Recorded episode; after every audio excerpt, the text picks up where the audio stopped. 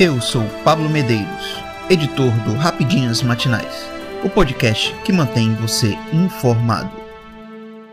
Moraes dá cinco dias para a PZR opinar sobre soltura de Anderson Torres. O ministro Alexandre de Moraes, do Supremo Tribunal Federal STF, concedeu, nesta quarta-feira, 12, prazo de cinco dias para a Procuradoria-Geral da República PZR se manifestar sobre o novo pedido de liberdade feito pela defesa do ex-ministro da Justiça Anderson Torres. O ministro só deve decidir a questão após receber o parecer. Não há prazo definido para tomada de decisão após o parecer ser enviado. O pedido da defesa ainda cita a família de Torres, incluindo a saúde da mãe dele, após a decretação da custódia cautelar do requerente, suas filhas, infelizmente, passaram a receber acompanhamento psicológico, com prejuízo de frequentarem regularmente a escola. Acresça-se a isso o fato de a genitora do requerente estar tratando um câncer.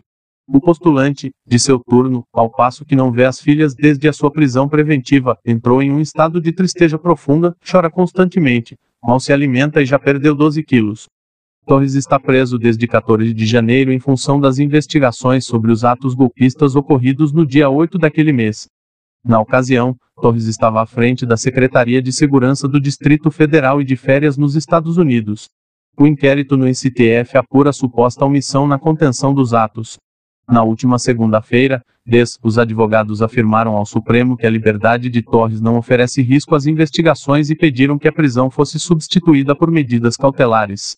O pedido ocorre após o governador do DF, Ibanez Rocha MDB, também já ter sido solto. Lula se reunirá com o secretário-geral do Partido Comunista Chinês e vai a Pequim nesta quinta. O presidente Luiz Inácio Lula da Silva PT se reunirá nesta quinta-feira, 13, por volta das 18 horas e 30 minutos 10 horas e 30 minutos no horário de Brasília, com o secretário-geral do Partido Comunista da Chinês, Chen Jining, em Xangai. Após o encontro político, Lula e sua comitiva participam de um jantar oferecido pelo líder chinês, antes de partir para Pequim, capital do país asiático, onde deverá encontrar o presidente Xi Jinping. A informação está publicada na agenda oficial do Presidente da República.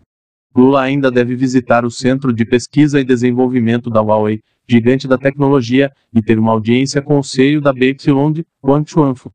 Nesta quinta, Lula já participou da posse da ex-presidente Dilma Rousseff como presidente do novo Banco de Desenvolvimento NBD, do BRICS, Grupo Econômico de Nações de Mercado Emergentes que incluem Brasil, Rússia, Índia, China e África do Sul. Dilma inclusive foi quem recebeu Lula em Xangai, sua primeira parada na China. Após a cerimônia de posse, ambos participaram de um almoço oferecido pela nova presidente do NBD. Em discurso durante a reunião, Lula citou a possibilidade do NDB ser usado em negociações financeiras para contornar o uso do dólar. Pela primeira vez, um banco de desenvolvimento de alcance global é estabelecido sem a participação de países desenvolvidos em sua fase inicial livre, portanto, das amarras das condicionalidades impostas pelas instituições tradicionais às economias. Eu espero que esse banco tenha condições de ter dinheiro para emprestar aos países mais pobres da América Latina e do Caribe. Países grandes como o Brasil, que embora precisem de empréstimos, nós temos que ter capacidade de precisar de outros instrumentos e não precisar de um banco que tem que ajudar os países mais necessitados e mais pobres. Eu tenho certeza que essas qualidades a companheira Dilma Rousseff vai trazer e consolidar no novo Banco de Desenvolvimento. Que mundo possa tirar proveito desse novo instrumento de ajuda financeira que os BRICS criaram, finalizou Lula na ocasião. Redes sociais que não coibirem ameaças a escolas podem ser banidas, diz Dino. O ministro da Justiça e Segurança Pública, Flávio Dino PSB, concedeu uma entrevista coletiva nesta quarta-feira, 12, para expor as novas medidas de prevenção e combate a ameaças de ataques em escolas. Dino anunciou a edição de uma portaria do governo federal que visa responsabilizar e regular as redes sociais em publicações sobre violência escolar. Segundo Dino, a plataforma que não agir para retirar conteúdos nocivos do ar pode ser banida. Temos dois caminhos que vamos adotar concomitantemente. De um lado, sanções administrativas que podem chegar à suspensão da atividade da empresa, caso de retirada do ar até que adote a providência, e poderia chegar ao banimento, mas é uma medida muito extremada. É, ao mesmo tempo, acionar o Ministério Público, disse a jornalistas. Dino citou um exemplo para explicar em que tipo de ocasião uma determinada rede social pode ser punida. Vamos imaginar uma situação concreta: existe um vídeo que nós consideramos apologético em relação a um massacre. São imagens que têm uma música hollywoodiana de aventura, como algo charmoso, heróico. Nós consideramos isso muito grave. Vamos imaginar que a plataforma considere que não, pois o perfil não escreveu. Vamos repetir isso aqui. Em uma situação dessa, vamos notificar, tirar do ar, tomar todas as medidas, explicou.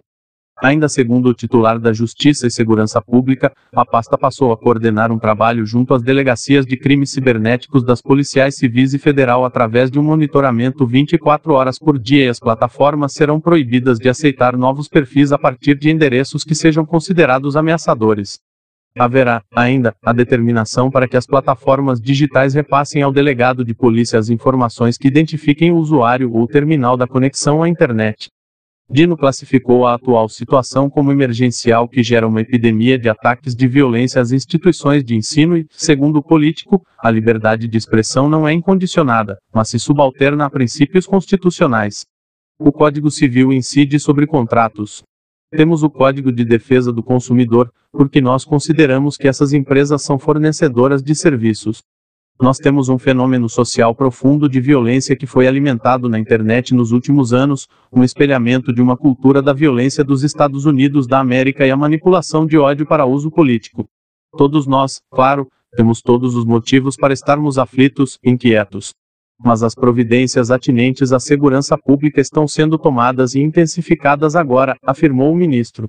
Eu sou Pablo Medeiros e este foi o Rapidinhas Matinais, o podcast que deixa você informado. Até mais.